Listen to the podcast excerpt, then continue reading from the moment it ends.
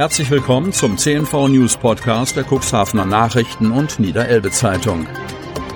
In einer täglichen Zusammenfassung erhalten Sie von Montag bis Samstag die wichtigsten Nachrichten in einem kompakten Format von sechs bis acht Minuten Länge. Am Mikrofon Dieter Büge.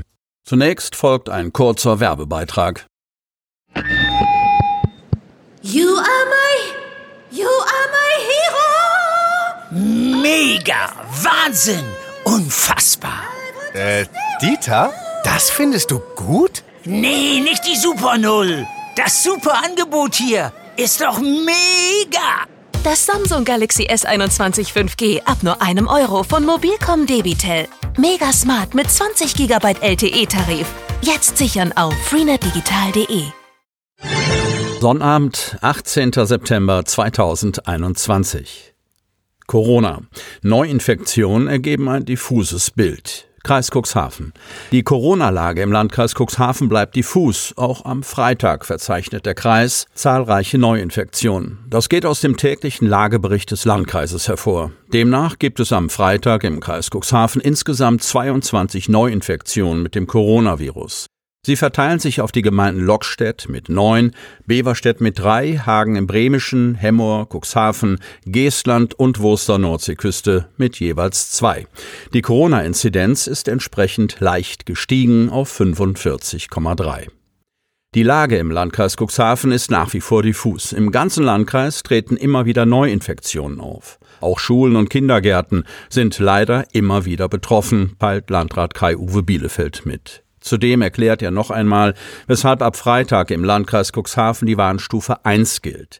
Da heute der Leitindikator der Intensivbettenbelegung des Land Niedersachsens den fünften Tag in Folge den Schwellenwert von fünf überschritten hat und der Landkreis außerdem seit fünf Tagen in Folge eine Inzidenz von über 35 aufweist, war heute die Warnstufe 1 per Allgemeinverfügung auszurufen.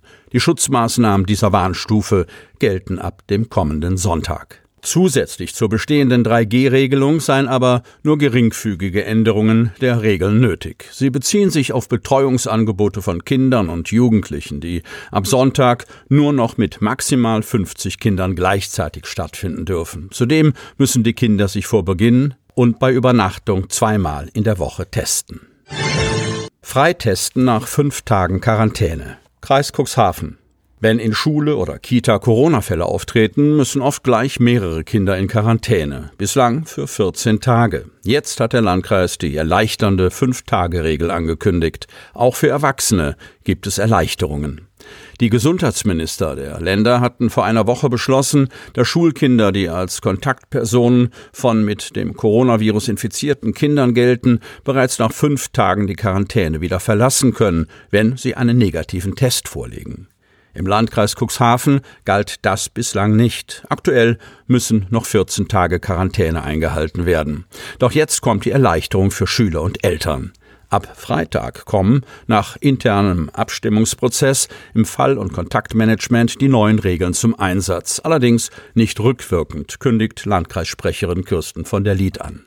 Heißt, Kinder, die ab Freitag wegen eines Corona-Falles in ihrer Schule oder Kita in Quarantäne müssen, können nach fünf Tagen zurück in die Einrichtung, wenn sie einen negativen PCR-Test vorlegen.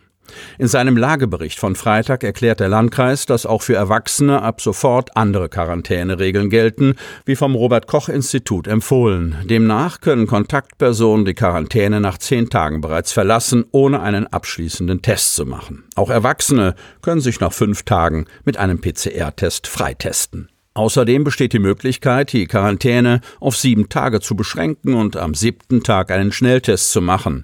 Ist der negativ, darf die Quarantäne beendet werden. Allerdings sollen die Schnelltests von qualifiziertem Personal durchgeführt werden. Aktuell gibt es an den Schulen und Kitas im Landkreis Cuxhaven 24 bestätigte Corona-Fälle. 18 Personen sind als Kontaktperson 1 eingestuft und in Quarantäne. Derzeit sind neun Schulen in eigener Trägerschaft mit zehn infizierten Schülern und einer infizierten Lehrkraft, eine Schule in sonstiger Trägerschaft mit einer infizierten Schülerin, sechs Grundschulen mit sechs infizierten Schülern, zwei infizierten Lehrkräften und neun Schülern als Kontaktpersonen eins sowie fünf Kitas und ein Hort mit sechs infizierten Kindern null Mitarbeitenden sowie neun Personen als Kontaktperson 1 von der Pandemie betroffen, so von der Lied.